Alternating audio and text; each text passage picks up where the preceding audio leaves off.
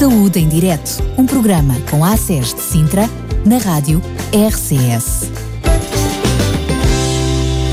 como estava prometido, vamos ter mais um Saúde em Direto. Eu tenho que fazer uma correção porque eu levei o tempo todo a chamar a doutora Maria Teixeira e ela na realidade é Márcia Teixeira. Assim fica a correção feita, mesmo que eu me volte a enganar durante o programa, que é bem provável depois de ter tanto tempo uh, dito Maria Teixeira, mas assim fica a correção.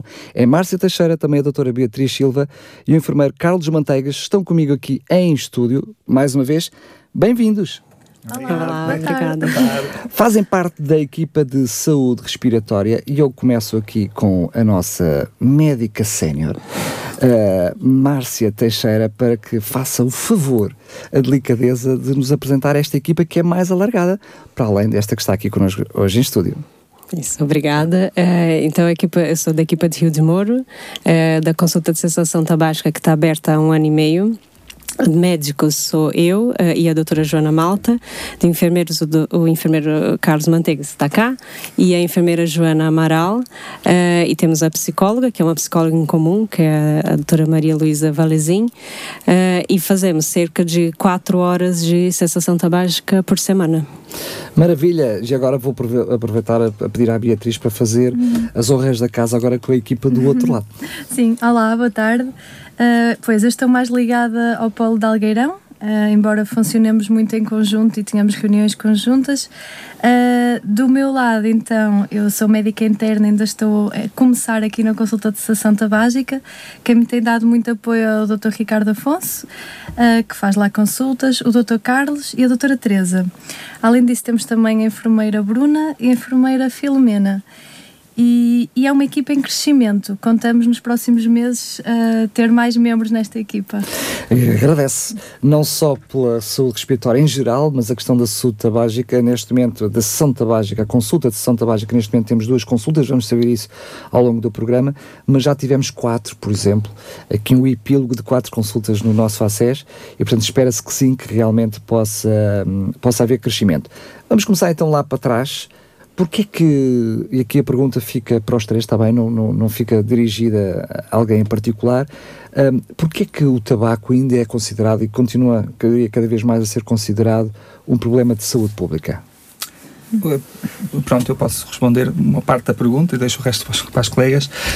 O tabaco é a principal causa, está no topo da lista de todas as doenças cancerígenas. Todas mais especificamente todas as doenças também ligadas ao pulmão, mais especificamente o pulmão. E o é foro é respiratório de uma forma completa. É? todo. Portanto, sabendo isto de antemão, é uma das nossas, uma das minhas regras nas consultas, chamar isto a atenção às pessoas, porque realmente é importante que as pessoas tenham isto em consciência e perceberem que realmente escusa-se de se dourar a pílula, porque é mesmo assim. Tabaco é a primeira causa de todas as formas de cancro. Chega a assustar.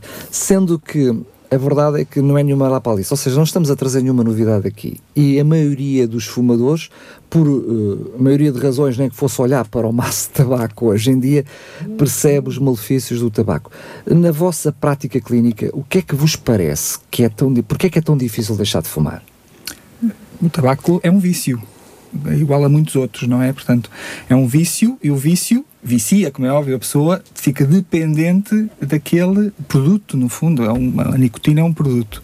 E o que é certo é que o, todo, todo esse estímulo no cérebro acaba por gerar a necessidade de mais estímulo. E, portanto, a pessoa vai sempre à procura daquele estímulo sempre que acha que tem necessidade ou que tem que acalmar alguma coisa na sua vida, ou que tem aquela necessidade, ou que é aquela hora específica, e vai ao vício, e o vício Sim, acalma. Eu é o vício da nicotina e o vício acaba por ser muitas vezes o, vício, o, psico, o psicológico o mesmo. comportamental, não é? A necessidade de ter, a pessoa habitua a ter qualquer coisa na mão, na boca, uh, o fumar sempre que bebe As um café. As rotinas, muitas vezes rotinas, os horários, não é? O sair com amigos, o, o acordar e, e, já fumar um cigarro, uh, acaba por ser um hábito e às vezes a dependência não é tão grande para a nicotina, até consegue, quando a pessoa quer parar, consegue parar, mas, o, mais aquela aquela parte comportamental que tem que se mudar. Muito bem. Uh, esta, estas, estes vá, dois grandes grupos de, de, de vícios, diria, físico, de uma forma uh, genérica e comportamental, hoje em dia estão mais fáceis de resolver do que há alguns anos atrás. Ou seja, vocês hoje, uh, em termos profissionais de saúde, e diria até o próprio fumador, têm mais ferramentas à sua disposição para poder deixar de fumar. Sim, é verdade. Aqui, pronto, sem dúvida, entre as consultas existentes no ACES, não é? De apoio aos fumadores, mas além disso, uh, notamos, uh, começando mais do início, que a venda de tabaco está muito mais legislada, tem, tem grandes impostos, tem imagens e frases nos maços de tabaco, no tabaco de enrolar. O tabaco aquecido, por acaso, ainda não tem, mas irá começar a ter também. Uh, além disso, é proibida a venda de tabaco a menores de idade. Uh, portanto, tudo isto está muito legislado e enquanto que antigamente era hum, visto quase como glamour, não é? Os atores de Hollywood fumavam, portanto era um gesto bem visto. Agora eu acho que praticamente todos os fumadores pronto, podem ter o vício, mas têm noção que é um vício mau, têm noção que lhes faz mal. E, portanto, isto ajuda-nos, eles já estão à partida mais alerta e procuram soluções, não é? Tentam encontrar ferramentas para, para deixarem de fumar. Muito bem, vamos conhecer essas ferramentas um pouquinho mais à frente, mas para já eu aproveito a deixa para vos para já fazerem confidência para quem está do outro lado dos microfones, que não pode ver o que está a acontecer em estúdio, foi-me oferecido uma t-shirt do Dia Mundial Sem Tabaco, portanto uma t-shirt branca, enfim, com alguns logos e aqui um símbolo proibido em cima de um cigarro. Uh, esta equipa preparou uh, este, esta t-shirt e eu servo de mote para vos perguntar o que é que, como profissionais de saúde, eu fico com tanta coisa que vocês têm para fazer e tantas doenças para se preocupar e a correr atrás de muitos indicadores. O que é que vos leva a gastar do vosso tempo, do vosso recurso, não só na criação de t-shirts, mas folhetos, cartazes, ou seja, o que é que leva uh, dentro do acesso a, a, esta preocupação tão grande com a questão do tabaco?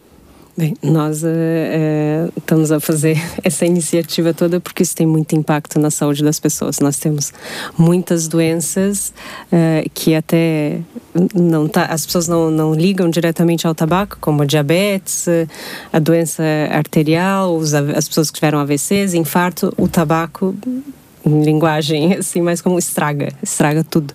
E, e, todo o nosso trabalho, às vezes, de dar medicação, de controlar, as pessoas estão a fumar e estão a, a estragar o que nós estamos a fazer e, e aumenta a mortalidade ah, aumenta... Então, segundo estou a parecer pela doutora Márcia, isto é uma questão egoísta apenas e só. Sim, ou seja, não quer queremos, que estrague o meu trabalho. É nós como... queremos é ter aquilo tudo perfeitinho ah, e os indicadores. É como a faxineira que não quer que me pisem chão. Exatamente. Estamos a, é brincar, nosso, estamos a brincar, mas o vosso trabalho não é apenas, sobretudo, cada vez mais a saúde, a saúde em geral e sobretudo as unidades de saúde trabalham em função da prevenção muito mais do que ir atrás de resolver problemas, sendo que também essa é a vossa função das doenças evitáveis, eu, a palavra é minha, está bem? Eu até diria estupidamente evitáveis. A do tabaco é que está provavelmente no topo da lista. Sabemos que a alimentação, Sim. o estilo de vida tem influência. Mas esta é realmente das doenças mais evitáveis, não é? Há muitas doenças e complicações de doenças. As pessoas podem ter diabetes, podem ter hipertensão, mas as complicações, muitas elas são evitáveis uh, se não consumirem o tabaco. Então vamos já, já aproveitar a deixa, já que estão a falar sobre isso. Quais são, já vimos tantas doenças, começou pelo, uh, pelo Carlos a falar sobre o, as, os cancros, agora todas essas doenças, sem falarmos ainda, nem, nem chegámos às doenças do foro respiratório, que são, que são muitas. Quais são as, as primeiras as, as doenças que estão uh, relacionadas com o uso do tabaco? É porque só, é, não há doença nenhuma por causa do tabaco, só se for usado, não é? Exato, exato. E assim, os cancros, a maior parte dos cancros respiratórios, eh, desde boca, laringe, uh, o pulmão, está relacionado, a maior parte deles está relacionado diretamente com, com, o tabaco e depois até cancro do intestino, da bexiga, do estômago, tudo, o tabaco pode, pode ter influência aí.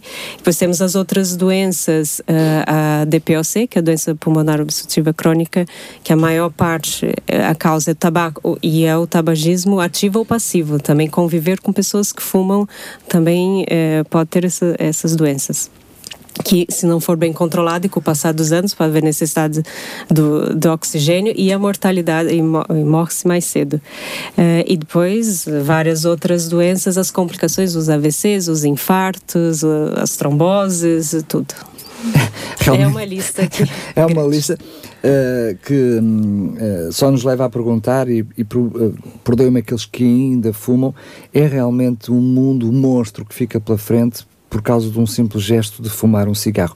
A verdade é que Uh, como estávamos a dizer no início, o próprio ACES, o nosso centro, o nosso agrupamento centro de saúde, tem uma estratégia. Vocês estão, por exemplo, hoje aqui com uma estratégia até de marketing uh, a vender o não fumar, uh, montada para que haja uma ajuda. Existe uma estrutura para auxiliar estas pessoas. O que é que um fumador pode encontrar no ACES em Sintra? Pronto, nós temos essas consultas estruturadas, a de Rio de Moura e Mei Martins. Mei Martins está, está a aumentar e achamos que vamos ter outras no, no ACE uh, para breve. Uh, e qualquer pessoa inscrita no ACE Sintra pode se dirigir às secretarias nossas de, de Rio de Moura e Mei Martins e pedir uma marcação da consulta. Ou pode ser referenciado pelo médico de família ou pelo enfermeiro. Começamos por aí, não é? Enfim, vocês Uh, sobretudo uh, as médicas que estão aqui, mas certamente o, o, enfermeiro Carlos, quando está na sua prática, se percebe que há ali um problema, automaticamente fazem uma referência natural, até porque estão, eu diria, muito sensibilizados por parte, por fazerem parte desta equipa de saúde respiratória. Mas vocês sentem que os médicos em geral, dentro do acesso de Sintra, têm este, esta preocupação, ou seja, que na sua consulta normal também fazem as perguntas para perceber se há ou não há aqui hábitos tabágicos, no sentido de poder ou não referenciar, sentem que há cada vez mais ou não uh, essa inclinação? Assim, na nossa unidade, pelo menos, nós andamos a sensibilizar os outros profissionais, até pelos indicadores. Agora, um dos indicadores novos é ver o tabaco e vai se preenchendo até chegar num fim em que pergunta se a pessoa quer fazer uma tentativa ou não. O ideal é que sempre que uma pessoa fume, se faça uma intervenção breve e perguntar se quer parar de fumar. Uh, tentamos, na nossa unidade, fazer essa sensibilização até para se preencher os indicadores. Mas aí, uh, mas na nas vossas duas unidades têm as equipas sim, à perna, nós estamos não? É? Ali em cima e ele sabe. É. Agora, o que nós vemos das outras unidades é que as pessoas referenciam para as nossas consultas quando as pessoas já estão com doenças já avançadas em que chegamos e outras doenças associadas, não é? Que o tabaco vai continuar. fumar agora porque já não dá mais. Não, não apanhamos muitas pessoas uh, jovens que fumam pouco, então uh, naquela fase ainda não tem nenhuma doença que é mais como prevenção. Isso é, é mais difícil. Muito bem. Então o que é que acontece? Vamos uh, imaginar que hum, um utente surge no consultório, surge a oportunidade de querer deixar de fumar ou pelo menos fazer essa tentativa e é referenciado para uma das vossas consultas. O que é que uhum. acontece? Eu posso responder porque, eh, efetivamente, na minha na unidade onde eu trabalho, no SF Rio de Moro, o primeiro contacto é sempre com o enfermeiro. Portanto, o utente chega e vai, vai à consulta com o enfermeiro. E nessa fase da consulta, o enfermeiro vai tentar perceber quais são os hábitos de, de consumo de, do produto nicotínico, pode ser tabaco, mas pode ser outra coisa qualquer associada. Uh, vai tentar perceber quais são os hábitos diários dessa pessoa, vai fazer tipo uma história do que, como é que foi a evolução do consumo de tabaco dessa pessoa. Vai colher esses dados todos e vai tentar perceber se a pessoa está efetivamente motivada para fazer esta consulta de cessação tabágica, porque a consulta de cessação tabágica está indicada especificamente para as pessoas que querem efetivamente deixar de fumar. A consulta não serve para a pessoa ir, ah, vou ver como é que é a consulta, vou ver se aquilo pronto, é interessante ou não. Não é bem para isso. É a pessoa que vai à consulta está convicta que é mesmo aquilo que quer. Eu quero deixar de fumar. Aliás, nós é uma pergunta que é quase obrigatória. Nós perguntamos ao utente diretamente olhos nos olhos, quer deixar de fumar. E depois observamos a reação do utente.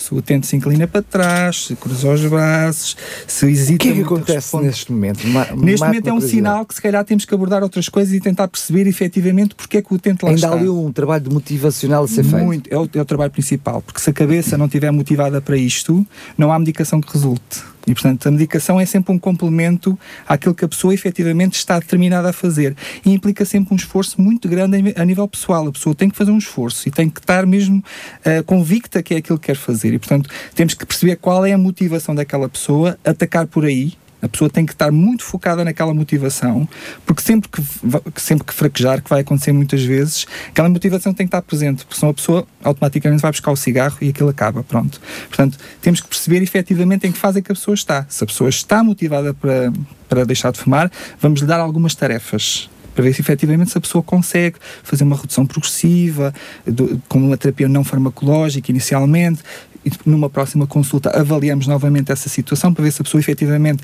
conseguiu fazer isso ou não. Se não conseguiu, avançamos para outra, outra técnica, pronto. E depois, a partir daí, talvez avançaremos para uma, uma técnica farmacológica, se a pessoa quiser, porque há pessoas que não querem, efetivamente, e portanto vamos construindo este processo, que é um processo que dura um ano, até a pessoa ter alta, não é? Vamos construindo este processo e vamos, às vezes com avanços e recuos, não é? Mas vamos sempre avaliando esta situação. Depois disto tudo compilado, escrito no processo, vai para o médico, o médico olha para aquela situação toda e depois delinea um plano para esta pessoa. Então deixa-me passar para o médico, ou neste caso para as médicas. o que é que acontece então depois de. Eu já saí ali do consultório, ali do gabinete do enfermeiro Carlos, entrei num dos vossos gabinetes, o que é que aconteceu?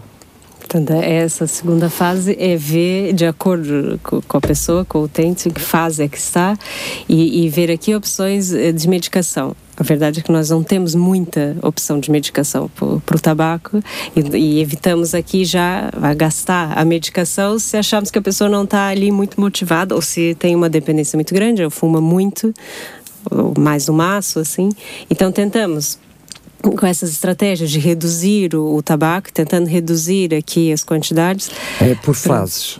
Por fases, dependendo. Se há pessoas que já fumam um pouco, já estão mesmo motivadas, já querem um dia para parar, Nesse caso, podemos já começar uma medicação, dependendo das doenças, porque nem todas as medicações podem fazer a todos os utentes. Uh, e a outra fase, e depois a outra opção é se a pessoa já está a fumar uma grande quantidade, tem uma dependência muito alta, tentamos aqui alterar o comportamento, reduzir uh, para uma próxima consulta, tentamos aqui programar um dia.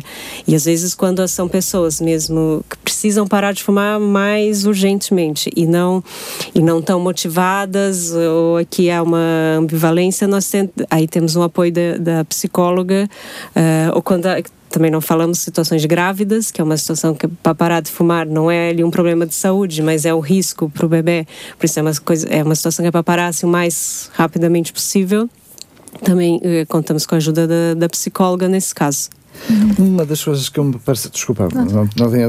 Força, força, que eu já passo é, só, só ia acrescentar aqui um, um detalhe que é. Um, pronto, idealmente, nós tentamos reduzir o número de cigarros antes de entrar com a terapêutica farmacológica.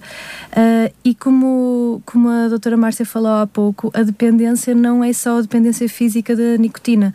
Nós temos que trabalhar. A dependência física trabalha-se com a medicação, mas a dependência comportamental, o gesto automático, tudo isso nós temos uh, estratégias para o dia a dia do fumador, existem várias estratégias para cada fase para ajudá-lo a reduzir e depois sim entrar com a terapêutica farmacológica. Mas essa parte comportamental é muito importante porque se calhar mais de metade dos cigarros que o fumador fuma num dia não são pela, pela necessidade física, pelo craving, como se costuma dizer, mas sim pelo comportamento, porque estou a tomar um café e parece que falta alguma coisa se eu não tiver um cigarro na mão, ou pronto, e tudo isto é trabalhado lá. É uma consulta complexa e que trabalha muito a parte psicológica da pessoa. Sendo que muitas vezes uh, essa alteração de hábitos não implica só do próprio fumador, mas da própria estrutura familiar, muitas vezes também tem que se readaptar a esta nova realidade. É verdade que vocês estão a trabalhar com uma pessoa, com um ser humano que tomou uma decisão de deixar de fumar, mas as implicações às vezes numa família mais alargada, não é? Aliás, nós quando fazemos o inquérito inicial, uma das perguntas também é saber como é que é o agregado e quantas mais pessoas é que fumam dentro desse agregado. E é extremamente importante. E não só isso, também no emprego. Como é que é no emprego? Porque as pausas dos empregos são a morte do artista. é, implica sempre um cigarro, pronto. Mas em casa, se houver outros fumadores, a pergunta seguinte é logo: e essa pessoa também não estaria interessada em entrar aqui? Facilitaria, não é? Porque Muito depois acabam por. Tempo, e já tivemos vários exemplos deste, neste sentido. Uh, e mesmo pessoas que não vão à consulta, mas aproveitam que a outra pessoa vai à consulta e até começou aquela medicação, a outra pessoa adquire a mesma medicação e vão, vão os dois atrás e conseguem os dois ao mesmo tempo. É muito mais fácil dessa maneira. Resulta mais, sim. Sendo um programa extenso no tempo, estamos a falar de um programa em média um ano admitindo até que tudo corre bem. Exatamente. Muitos, infelizmente, ao fim do mês já acabaram o projeto, não pelas melhores razões. Outros acabam por eh, ser reincidentes e as coisas eh, são, enfim, alargam-se mais no tempo. Mas um, uma das coisas interessantes que eu percebi deste, lá, do programa de uma forma completa, estou-lhe a chamar programa assumindo as diferentes fases, é a relação de proximidade que se cria entre o profissional de saúde e o utente. Esta, esta relação de confiança e de confidência, porque a questão da, da, das recaídas é algo que muitas vezes traz. Uh, uh, como é que eu ia dizer? Vergonha, frustração, frustração e às vezes uh, corta ali a, a, vontade de voltar à consulta e de, de dizer, oh, falhei mais uma Mas vez. Mas isso é uma das coisas que eu me reforço sempre no fim de qualquer consulta. Mesmo que não esteja a conseguir, venha à consulta. Porque se não vier à consulta eu não consigo ajudá-lo. Mesmo que não esteja a conseguir, se vier à consulta, nós até podemos mudar de estratégia, mudar de medicação, voltar a aconselhar, voltar a referir algumas, alguns pontos essenciais e pode, ser ainda que se consiga mudar alguma coisa. O facto de não vir à consulta termina uhum. aqui uh, essa relação em que às vezes até é, pronto, uhum. vai ajudar para a frente. Pois. E é importante salientar que a recaída faz parte do processo de, de, desabituação de qualquer substância. Portanto, a recaída é uma fase, está prevista e há estratégias para lidar com isso. Mas eu entendo e faz sentido, uhum. até para quem está do outro lado, se sentir um, não tão frustrado com a recaída. Uhum. Mas desculpem a minha ignorância, não é contraproducente eu entrar num programa uh, a não querer deixar de fumar, a pensar que já vou recair e que é normal? Como é, que, como é que gerem isto? É, é um facto adquirido. Pronto, nós, a, a pessoa deve perceber que a recaída existe, está programada, até pode acontecer, como também pode não acontecer. Se acontecer, é natural que aconteça. Temos que continuar a insistir, se for esse, essa a motivação da pessoa. Ah, de forma a que a recaída pode ser cada vez mais longe no tempo, a determinada altura já não há mais recaída? Acontece isso? Acontece isso, acontece. Há uma, uma, uma altura em que a pessoa efetivamente fica aquele tempo sem deixar sem fumar, não é? No fundo é isso que eu queria dizer. Fica aquele tempo sem fumar e que depois cria condições dentro da própria cabeça para perceber que não vale a pena ir lá buscar o cigarro. Né? Tanto sacrifício que teve para deixar de fumar e depois de repente aquele cigarro que vai buscar vai, pôr, vai deitar em terra tudo aquilo que foi trabalhado para trás. Portanto, acho que este processo existe, pode não ser a primeira, pode não ser a segunda, eu digo isto também aos utentes, pode não ser a terceira, pode, se for a sétima, que deixa Deixa de fumar, que aconteça, não é? deixou de fumar. É claro. É ótimo, excelente. Eu preciso de vos perguntar isto porque certamente hum, quem está do outro lado e até possa estar a pensar em deixar de fumar, existem muitos mitos, muitas coisas associadas aos problemas de deixar de fumar. Ah, se deixar de fumar vou engordar. Ah, se deixar de fumar isto. Ah, se deixar de fumar. Quais são as, as consequências efetivas que quem deixa de fumar possa ter aqui uh, algum senão? Uhum. Pronto, numa, numa fase inicial, os sintomas mais comuns é irritabilidade. As pessoas podem ficar um pouco mais ansiosas a terapêutica farmacológica tenta, Já compensa tenta um cobrir um pouquinho essa parte, sem dúvida. E o, o ganho de peso, de facto, não é um mito. Não é necessário que, que aconteça, que há muita gente que, que deixa de fumar e não, não engorda, mas é preciso a pessoa estar desperta para isso, porque é natural uh, às vezes que a nossa mente tende a substituir um hábito por outro. Mas era o que eu ia dizer, não é propriamente o, o tabaco que emagrece, portanto, se não, eu não fumo, não, engordo, é o mas é o que ele substitui pelo tabaco vai é, engordar. É? Exatamente, é? e ainda há mais uma questão, que as nossas papilas gustativas ficam mais afinadas, digamos assim, e tudo, tudo começa a saber melhor, a comida Sim. fica mais saborosa e, portanto, isso também pode levar a que a pessoa comece a comer mais. Muito bem, portanto, isso é algo que certamente é trabalhado também é, portanto, em contexto de consulta, uhum. no sentido que o próprio já vai sobre aviso uhum. para, para casa, enfim, para trabalhar to, todas essas áreas. Um, eu acho que dos diferentes programas na área da saúde, este é um programa muito específico para o próprio profissional de saúde e eu queria me meter literalmente com vocês nesta área.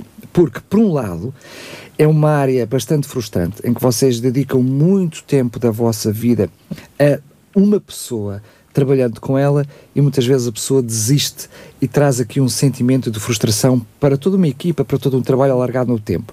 Mas por outro lado, quando alguém deixa de fumar e se vê logo as melhorias imediatas, também é alguma coisa que traz muita satisfação, não é? Há aqui estes dois lados da moeda para o profissional de saúde. Sim, sim. É, Como é que tem sido a experiência? É uma consulta, é um pouco frustrante. Primeiro temos muitas faltas, mesmo as primeiras consultas as pessoas faltam muito e tentamos voltar a ligar uh, para remarcar. Faltam as segundas consultas, é, é muito comum. E depois até ser caído desistem ou fazem a primeira consulta, dizem que sim, vão fazer aquilo tudo e nunca mais aparecem, só para deixar o médico feliz, acontece muito. E depois acontece deles é, acharem que não vão conseguir e, e, desistem. Eu até falo muito da consulta que eles, é, eles às vezes as pessoas dizem que não têm muita confiança, eles mas a nossa consulta é boa, tem que confiar e nós somos bons. nós, somos, nós sabemos o que estamos a fazer. Né? Sabemos, não é fácil, mas nós sabemos. E depois temos é, os que conseguem parar de fumar, que sim, isso é uma alegria. É uma alegria, sim. Queria acrescentar aqui que nós estamos a fazer um ano em que a nossa consulta começou. Portanto, nós praticamente agora estamos a começar a dar as primeiras altas, altas. das consultas e tem sido extremamente gratificante. Sim. Nós, inclusive, construímos um diploma uhum. em que todos os profissionais assinam e atestam que a pessoa é realmente uma ex-fumadora uhum. e a pessoa fica muito orgulhosa com aquele diploma Sim. na mão e também nos dá-nos muita gratificação. Quanto àqueles que eh, ou desistem da consulta ou não aparecem, pronto, eu não considero isso uma frustração para mim, especificamente para mim, porque essa desistência também é trabalhada. A pessoa é que opta por sair da consulta porque não está no momento certo para deixar de fumar. E portanto, o que eu digo às pessoas habitualmente é: ok, Está, neste momento não está, mas esse momento pode aparecer para a frente. Chama-se a janela de oportunidade.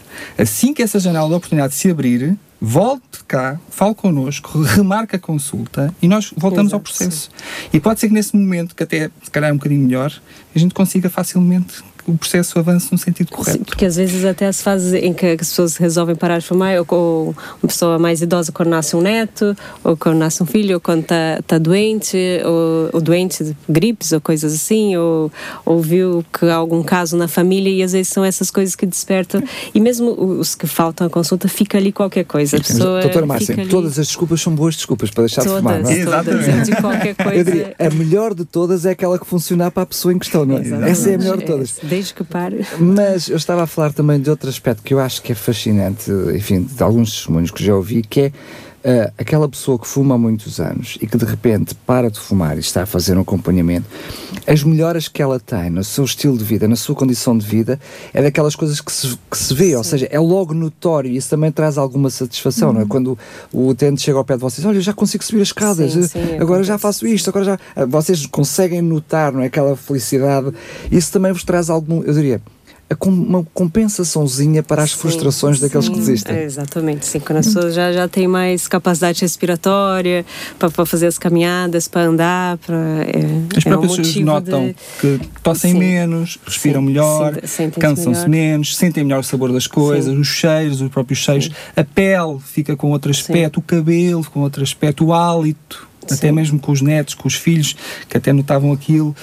Tudo muda, tudo melhora. Sim. A tensão melhora, a diabetes melhora, Sim. todas as outras Depois doenças temos a questão associadas. do dinheiro. a carteira dinheiro. melhora, exatamente. É, e já vi utentes que fumavam dois maços a dizer eu agora tenho um tempo livre, porque antes eu tinha que programar para acordar mais cedo, para dar tempo de ir para o trabalho, para fumar. E uma pessoa que fuma dois maços, o tempo que gasta a fumar, se não pode fumar dentro do trabalho, então ela está o tempo todo aceita. O tempo livre. As pessoas falam, eu tenho tempo livre agora e dinheiro.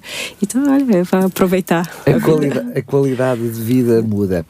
Uh, é verdade que uh, num estilo de vida e sobretudo para quem está a deixar de, de, de, fumar, depois há outras, há outras coisas no estilo de vida associadas, às vezes a questão do exercício físico, aspectos que têm a ver, que já falámos sobre uh, a questão da alimentação, tudo isso é trabalhado no seio da vossa consulta ou ele depois é, uma, é um acompanhamento paralelo com o médico de família? Não, não, não. Uma, um dos conselhos principais para a pessoa deixar de fumar é fazer algum exercício. E porque precisamente o exercício vai ocupar algum tempo que a pessoa não vai estar a fumar. E portanto já isso é um benefício. E depois também vai compensar aquela questão do engordar Pronto, nós dizemos, existindo este risco, se calhar fazendo um bocadinho de. Nem sequer, nem sequer falamos em exercício físico, atividade, atividade física, física, Exatamente. O andar, o caminhar, fazer caminhadas, ou deixar o carro mais longe, o ir ao café a pé, fazer umas compras a pé, tudo isto é atividade física que ajuda a pessoa a não engordar tanto, pelo menos, pronto, e também é benefício para a pessoa. Mas o facto de fazer exercício físico também ajuda a pessoa a deixar de fumar. A mente fica mais aberta, fica mais descansada, tem outra motivação, é diferente. Vamos então ao, ao busilos da questão. Neste momento temos duas consultas para o imenso ACES. Como é que funciona?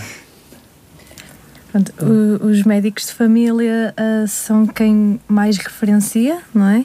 Os médicos de família dos vários centros de saúde uh, abordam uh, este tema em consulta. Portanto, estas, conjunta, estas duas consultas, apesar de serem só duas, sim. elas abrangem todo o acesso. Todo. Sim, abrangem todo o acesso, sim, sim.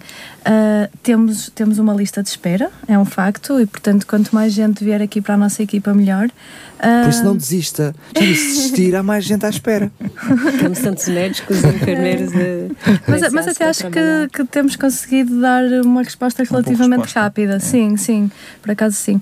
Pronto, e, e, o trabalho passa muito pelos médicos de família também terem conhecimento que esta consulta existe no nosso ACES, que está a funcionar e que está a funcionar bem, um, e abordar o tema e não só perguntar simplesmente fuma, não fuma, perder ali nem que seja um minutinho ou dois um, a tentar perceber uh, o porquê que fuma, se estaria interessado a deixar ou não. Um, e falar que existe esta consulta. Pronto, uma outra forma será o próprio utente uh, ir ao secretariado e pedir a consulta, portanto pode ser da iniciativa. Basta saber e pode por Exatamente, iniciativa própria pode ser por iniciativa própria, até porque temos muitos utentes que não têm médico de família em Sintra, não é? Sim. Portanto, esses utentes também podem uh, dirigir-se uh, ao secretariado, até podem ir a um destes dois, ou Rio de Mouro ou Algueirão. Ou qualquer um.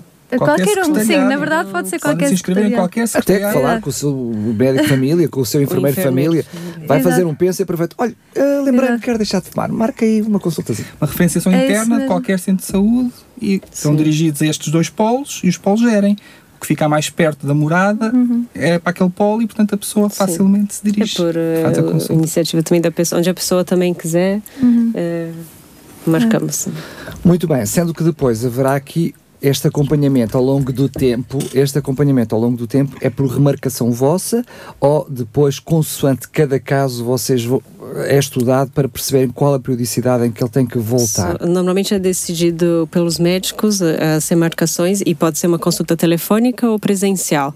Normalmente nós marcamos quando a pessoa já escolhe o dia D, que é o dia de parar de fumar, mas marcamos uma consulta telefônica, normalmente é o enfermeiro que faz, ou no dia ou no dia seguinte, dependendo se for fim de semana, alguma coisa assim, para falarmos com a pessoa no próprio dia confirmar que está tudo bem. E depois vamos marcando consoante a fase em que a pessoa está, vamos remarcando, sai sempre dali com uma consulta marcada. Existe um programa, efetivamente, a DGS lançou há, há bastantes, bastantes anos um manual sobre a sessão tabágica e esta consulta está bastante estruturada, portanto existem datas específicas para se fazer as consultas, tanto presenciais como telefónicas, como é óbvio, estamos à frente de uma pessoa que é diferente de todas as outras e depois é tudo adaptável, mas a base está lá, o esqueleto está lá e portanto quando é que se dá alta, que é passado um ano. Sabemos quais são os períodos mais complicados de gerir os cravings, como estava a dizer aqui a doutora Beatriz, os cravings, quando é que acontecem mais e quando é que a pessoa se calhar vai cair ali no buraco mais facilmente. E, portanto, é uma consulta presencial para falarmos um bocadinho. Pronto, e, portanto, isto tudo está muito já bem está estruturado. Estudado, já, é? já está estudado, já está pensado. Ah, e aqui só para, para complementar, um ano depois a pessoa parar de fumar. Exatamente. Nós só começamos a contar esse ano. Ah, isso é importante dizer. Sim, sim. Quando temos o dia D, que, que, é o dia que ela para de fumar, a partir zero, daí, cigarro, cigarro zero. Mesmo que tenha uma recaída ou outra, um se lapso, for um lapso, um lapso. É, não, não consideramos. E aí começamos a contar um ano a partir do momento que ela para de fumar. Uh, vamos esquecer os lapsos, não é? Um lapso ou outro. Que... Pode acontecer. Uh, muito bem. Exatamente. Sendo que. Uh, se não for apenas um lapso, ou se for alguns lapsos continuados, é a verdade recomeça, o, te, recomeça a contagem. A contagem. E aí temos que ver opções de medicação, volta-se a tentar outra coisa, outras estratégias comportamentais, alguma coisa assim. E aí, quando para, voltamos a contar aqui um ano. Por isso é que estamos a dizer agora que temos as primeiras pessoas que, que estão a, a terem alta, sim, da nossa consulta. Muito bem. Uh, uh, antes mesmo de nós terminarmos, passar aqui um tempinho agora, voltar a falar, porque enfim, estas coisas que nós dizemos por fim, é o que fica mais na mente quem está do outro lado, eu gostaria de andar um pouquinho para trás para voltar a falar das questões do tabaco, os problemas associados ao tabaco e demorarmos aqui mais um pouquinho, até para quem está do outro lado. Uma coisa é nós ouvirmos, às vezes na, é como um pequeno almoço, todos nós sabemos como é que deve ser o pequeno almoço, o problema é todos nós tomarmos aquele pequeno almoço. E o tabaco, às vezes, eu, eu diria que é um pouquinho assim.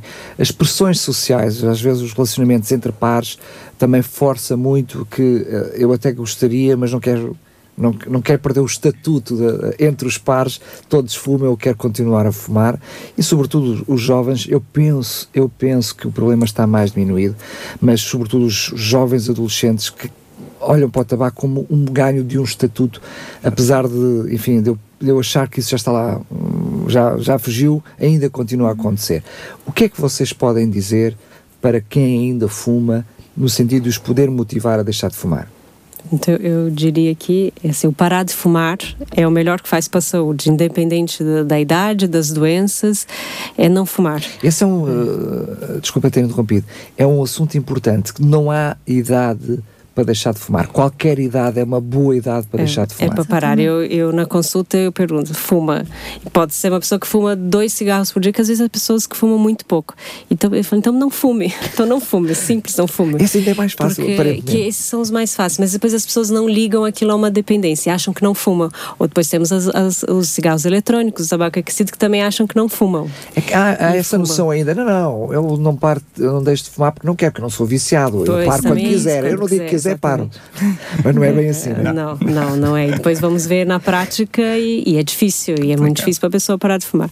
O que eu aconselho é sempre o não fumar, nunca em nenhuma situação. Tentamos é, prevenir os jovens é, a não, não iniciarem ou se virem amigos a fumar, pronto, que aquilo não faz bem para a saúde. É, e estamos sempre aqui a bater sempre na mesma tecla, o não, o não fumar, que é, que é o melhor que faz, independente mesmo da Eu gostava de aproveitar aqui a deixa dos cigarros eletrónicos e, um, e, e, dos uh, vaporizadores, portanto, um, e do, ah, do tabaco aquecido, o, também o Icos, o, o, o Icos as pessoas agora estão muito atraídas para essa vertente de, de um pouquinho de moda, não é? Exatamente, uma moda. E o tal sentimento de estatuto, que a pessoa Sim. tem que ter aquela máquina na mão e pronto, uhum. e aquilo dá uma certa importância. Não esquecer que mesmo estas formas de tabaco libertam substâncias que são tóxicas para o organismo, tal e qual como o cigarro também liberta. E atualmente já se começa a estudar que também a própria máquina liberta substâncias que ainda fazem pior do que o próprio cigarro em si, sozinho, sem a máquina. E portanto, tudo isto vai ter consequências a longo prazo, que ainda não estão estudadas porque são formas de consumo muito recentes, mas já se começam a ver alguns efeitos. E dizer às pessoas que sim, o ICOS quer dizer I quit ordinary smoking, não é, não é isso. É, as pessoas continuam a fumar, exatamente uhum, igual ou pior, porque há pessoas que até fumam icos e como acham que aquilo não faz tanto mal, até, até fumam, mais. mais. Exatamente. Não tinha pensado nisso. Exatamente, e portanto, uhum. esta, tudo isto tem que ser desmontado na consulta, porque a pessoa vai ciente que aquilo, pronto, não é, não é bom, mas pronto, eu quero deixar isto, mas faz menos mal que o outro. Não é bem assim. Além disto, ainda quero reforçar também uma forma de tabaco que existe atualmente e que também está muito na moda, que é a xixa. Uhum. A xixa é uma, uma forma de. Ah, aquilo é só água, aquilo não, não é. Aquilo... Peço, desculpa, é a minha ignorância. Para mim, xixa era um bife no prato. Exatamente. Não, que é que... Pronto, a xixa é um aparelho. É um cachimbo um cachimbo d'água, exatamente. Usado no mundo árabe muito. Ah, já, é. já agora sim. E que agora está não muito estava em voga. a ligar o nome. Nas festas, não, é, nas festas. festas e portanto, uma hora de xixa portanto, uma hora a fumar a xixa, entre aspas, corresponde a 80 cigarros. Sim. As pessoas têm que ter noção disto. Espera, eu vou, vou pedir-te que voltes a repetir, porque é importante. É importante.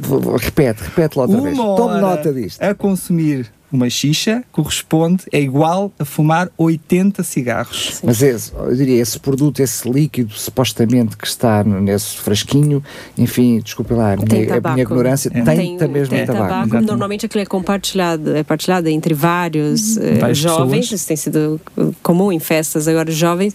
E ah, o próprio bocal é partilhado. É partilhado. Exatamente. Eles partilham também para ajudar aqui, não vamos falar das outras, Maravilha. das outras situações que podem acontecer. Está muito na moda agora Partilha dessa e forma. normalmente fazem sessões de duas, três horas, ou seja, aquilo é 200, 300 Cigarros, cigarros partilhado por vários, mas eh, eles não têm noção, as pessoas não sabem. Se for explicar para eles que aquilo é um tabaco, eles não sabem.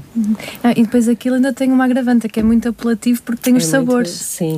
Não é? Aquilo pode-se escolher o sabor. Há sabor a morango, sabor a menta, sabor a isto, sabor Que- àquilo. que o- o- esses, esses sabores também São químicos, também é, são mais químicos que não inalados. estão estudados na parte do, do pulmão. Então, são, se fosse ingerido para o estômago, não, não faria mal, mas pro, são tóxicos para o pulmão. Já agora também queria chamar a atenção. Só mais uma outra forma de consumo Chama tudo, nicotínico chama tudo. que existe muito no Aço Sintra. Eh, que chama-se o rapé. Não sei se o rapé do antigamente voltou e está na moda também, mas é ilegal em Portugal, pronto, felizmente. No, no entanto, como é óbvio, tudo que é legal é, é facilmente Aparece. obtido noutros sítios, não é verdade? pronto, o rapé, que também é uma forma de consumo de nicotina, é consumido principalmente pela- pelos africanos, não é? Eh, E eh, também é um agressor muito forte, não só pelos tóxicos que tem, como da forma como é consumido, porque habitualmente é cheirado no nariz e, portanto, eh, alterações de toda essa zona até à laringe, faringe, traqueia por aí fora, são muito comuns. Portanto, é uma forma de consumo que também é muito usual na nossa zona específica. Pronto. Aqui fica, até para meu espanto eh, e para meu conhecimento geral, mas eu diria, da mesma forma que eu, enfim, apesar de tantos e tantos programas na área da saúde que faço aqui na rádio, não está desperto para essa realidade, eu também agora, assim de repente, lembrei-me que sinto que falta essa informação, ou seja, com tanta informação que nós recebemos sobre os malefícios do tabaco, enfim, com tantas campanhas, eh, eh, sobre esses pormenores que vocês estão a, a trazer agora aqui para, para os microfones da rádio, eu, eu pelo menos era ignorante em relação ao assunto e certamente muitos jovens entrarão, eu diria, nesses hábitos sem perceber realmente o, o, o conceito que está por detrás. Haverá aqui alguma área em termos de consulta familiar, eu diria para os jovens e adolescentes, sabemos que, enfim, na, na prática clínica normal, não estou a falar sobre a saúde específica do foro respiratório, mas temos as consultas, sobretudo dos adolescentes, elas estão programadas, dos pré-adolescentes, consulta dos 18, enfim, isso não era um assunto específico para fazer parte de uma consulta dessas? Ou seja, vocês com esse conhecimento, alertar atenção, nesta altura vocês estarão sujeitos a isto, isto, isto, não é uma boa, uma Eh, boa sim, hipótese? nós, Trabalhar na eh, área da prevenção em vez de ser, é em vez de ser, olha, vamos deixar de fumar, é não fumares, não é? Sim, nós tentamos nas consultas de, de saúde infantil das crianças falar isso. Nós até vemos às vezes alguma relutância dos pais a dizer não, não, ele não fuma, mas nós temos que falar. Nós temos que falar desse tema a partir dos 14 anos. Sabem lá os pais, digo eu. Exato. Mas, Exatamente. é, às vezes não querem abordar o assunto a dizer que não, que não fuma, mas nós, nós vamos falar. Não, Claro. não, não é, não é para fumar. Tentamos aqui abordar isso. Mas e- estes aspectos, o pai pode até achar que isto não é fumar, não é? Estas coisas que acabámos de falar, sim, o pai, o próprio- e- os próprios pais não conhecedores, não é? Sim. Não sabem e, e podem, com, ou seja, com afirmação, eh, estar convictos que o filho não fuma, Sim. mas depois tem estas práticas. É isso, e o eletrônico está a crescer eh, entre os jovens, porque também não tem cheiro, eles conseguem. eh, o outro deixava ali algum rastro, normal, deixar algum rastro nas escolas ou em casa e os, e os pais. eh, Ah, era detectável, Mas esse eletrônico não é. O ICOS, e o ICOS há muita propaganda nos shoppings, em festas, na rua, muita propaganda. E tá, eles estão a atrair jovens, porque ficam mais eh, viciados e depois também não, não seja, dá rastro. estão, eh, estatisticamente estão a abandonar o tabaco, mas estão estas Aí, formas de tabaco estão a ganhar. Porque não, é? não deixa cheiro na roupa, não altera tanta coisa e tem essa propaganda de que seria mais saudável e, e é mais bonito, é mais, sei lá, elegante, não sei o que É o status, é o status. É o status, né? Nós tentamos desmistificar isso. Às vezes, confesso que é difícil numa consulta com 500 mil coisas para falar, estamos a falar disso, mas, mas tentamos. Tentamos aqui sensibilizar e era uma coisa que as escolas também deveriam também apostar nisso e, e porque não é mais só o cigarro normal. Os jovens não estão virados mais para aí. É, temos que tem aqui muita coisa à volta que, que poderia se falar mais disso nas escolas, que teria, acho talvez mais impacto que às vezes nós só ali na consulta com os pais ali, e a- até porque também a consulta da saúde infantil, e- saúde infantil até os 18 anos, nós também tentamos estar um momento sozinho com os jovens. É, fazemos a consulta em conjunto com Há o questões da cuidador. sexualidade, temos que falar aspectos, de tudo, claro. sim. Tentamos abordar isso, mas era uma, uma- um assunto para ser falado nas escolas, sim. Na, na, saúde escolar, certamente a, a, equipa da saúde escolar terá isso também certamente como preocupação. Uhum.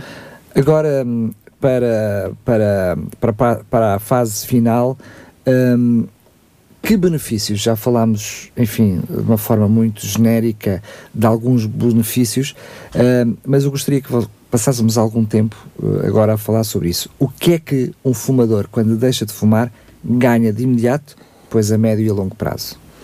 De imediato é logo a parte respiratória, é, o, a sensação do, do, cansaço, da falta de ar, da, da expectoração começa a reduzir. No, no, início, os grandes fumadores até podem ter mais tosse, que é normal, porque aquilo começa a, limpar, a, ser, é? a ser, libertado, é, mas vão sentindo é, a, a, parte respiratória, a capacidade pulmonar melhorando ali aos poucos, o, parte dos, dos sabores, do, dos alimentos, é, e muitos começam a dormir melhor, uh, ter mais uh, qualidade de vida assim, no seu dia a dia. As pessoas notam logo no, nos primeiros dias. Falámos um pouquinho da questão do, do, do, do nervosismo, de algum stress inicial. Esse período demora mais ou menos quanto tempo? Eu, eu, habitualmente, eu digo sempre às pessoas que é um período que vai acontecer inevitavelmente, com, mais forte ou mais fraco, pronto, às vezes há pessoas que até dão-se relativamente bem e que as coisas passam ali nos pingos da chuva e não acontece quase nada, mas há outras que efetivamente aquilo é muito forte. Eu digo sempre às pessoas, nós temos que ajustar a, a, a tanta medicação como todo este processo de uma forma que as pessoas não fiquem a bater com a cabeça nas paredes, não é? Esse é o objetivo, não é? Portanto, temos que ir adaptando de forma a que estes sintomas sejam mais leves, mas passam sempre por aquilo que a doutora Beatriz também já disse, a irritabilidade, o stress, toda a ansiedade, ficam com insónias, aquilo está sempre permanentemente na, na, cabeça, pode ter alterações mesmo a nível do intestino, o intestino uhum. funciona Mas de isso, forma diferente. Ou seja, se houver essa, nessa tal relação de proximidade entre uhum. o utente e a equipa, pode levá-lo a dizer, olha, eu estou com esta questão, sim, estou sim, com este sim, problema, é e, é, e é reajustada a medicação demora, para as diferentes áreas. É? Demora, esse período, eu digo sempre à pessoa, demora entre 3 a 5 dias. É a fase pior. A partir daí, esses sintomas têm sempre tendência para voltar a aparecer, mas com menos intensidade e mais espaçados. E, portanto, a partir do quinto dia, habitualmente, vai continuar a acontecer, mas mais espaçados, com menos intensidade e vai começar a diminuir gradualmente. Se a pessoa conseguir passar aquele limiar dos 5 dias, é certo. O, o, o, mais difícil já é, conseguiu, Já é conseguiu, uhum. exatamente. Sim, e nós aqui Bom. também tentamos, na parte médica, é tentar perceber se a, se a pessoa tem antecedentes da ansiedade ou se usa o tabaco para se acalmar, nós já vemos que tem uma tendência aí e que eu parando de fumar vai piorar. Então nós tentamos ajustar, dar uma medicação nessa altura para não ter esses picos de ansiedade. Agora, aquelas pessoas que não têm ansiedade. Nós não damos medicação, alertamos que pode ter esses picos e às vezes não tem. Sim, mas, mas se a pessoa tiver depende. também facilmente ter contato convosco, olha, sim. eu até pensei que nós tínhamos, mas já não aguento mais. Sim, sim. E nós também fazemos essas consultas no, no, dia em que para de fumar, na semana seguinte, telefônica, já para saber como é que a pessoa está. Exatamente. Pra, está previsto uma, previsto um contacto telefónico. Ou seja, um, Logo nesses dias. Vocês também percebem, não é? Se virem alguém do outro lado dizer, não, comigo está tudo bem, eu nervoso, Não, por favor, fumo, fumo. Uh, não, estou a brincar. Ou seja, esse contacto que lá está de proximidade leva-vos a vocês, mas olha, se calhar passo por aqui, tenho uma coisinha para lhe dar, não é? Um, uma receitinha para lhe dar. Sim, um nós ficamos atentos nessa fase, porque é nessa fase que eles desistem. Quando é, começam a sentir os sintomas, é, é, é, é, a altura que vão desistir. Vão dizer, não, claro que não, que eu não vou viver assim. É? já, já, agora eu vou aproveitar a deixa, porque isto fez-me lembrar aqui um, um, um, assunto. Nas grávidas, muita, há, até na comunidade médica, é muito comum ouvir: ah, mais vale não parar de fumar porque a ansiedade vai ser pior para o bebê. Não, não, é uma ideia, é, é, um mito, é uma ideia completamente é errada. É a ansiedade dá para gerir e vai ser sempre menos má para o bebê do que o tabaco. Mas porquê na comunidade médica? Porque é mais Os difícil na comunidade médica? Não, eu acho que se calhar em relação a este assunto talvez possa haver um bocadinho de desinformação. Tal, sim. sim é, é, verdade. Uh, porque realmente a ansiedade surge, mas como o enfermeiro Carlos disse, um, surge sobretudo nos primeiros cinco dias, é, é transitório, é passageiro e os ganhos que vai ter em termos de circulação, de oxigenação do sangue e tudo mais vai ser muito benéfico para o bebê. Além de que o bebê não vai estar sujeito também à nicotina da mãe, não é? E a todas as substâncias do tabaco que vão provocar restrições de crescimento, morte fetal, bebés pequenos, bebés que de depois vão ter asma depois, do, depois de nascer. Bebés que choram mais, mais irritadiços, mais Sim. nervosos, portanto, tudo isto E também é um grande benefício dos primeiros seis meses, o primeiro ano de vida do bebê não ter fumadores em casa, porque aumenta o risco da Para morte. eles não serem fumadores passivos. e também da claro. morte súbita do bebê. bebê, a morte claro. súbita eh, acontece Associada. mais em fumadores. Mas na realidade isso é o que acontece, né? Eu, assim, eu vou-vos ser honesto, eu sou muito alérgico a estas coisas todas do proibir.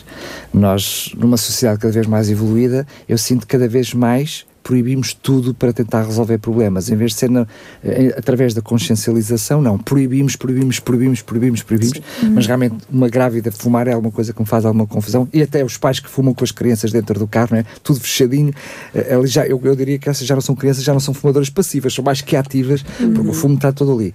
Mas tirando essas questões, enfim, que são para outro foro que não o nosso aqui, a verdade é que, sobretudo as gravidezes, são grandes motivos para se deixar de fumar nos dias de hoje, não é? Ou seja, esse momento é um momento muito específico que hoje em dia ainda marca as vossas consultas? Sim, é, nós estamos atentos aqui, estamos atentos às grávidas. Nós temos uma grande parte de grávidas que param por iniciativa, espontaneamente, ou porque têm medo, e algumas até Sem dizem, própria sem ajuda da- Elas dizem mesmo que param, ou às vezes dizem que não sabe bem, eu acho que às vezes é a natureza ali. é- há muitas é que não, não conseguem mesmo fumar, engravidam, não conseguem, depois que tem o bebê, voltam a fumar normalmente.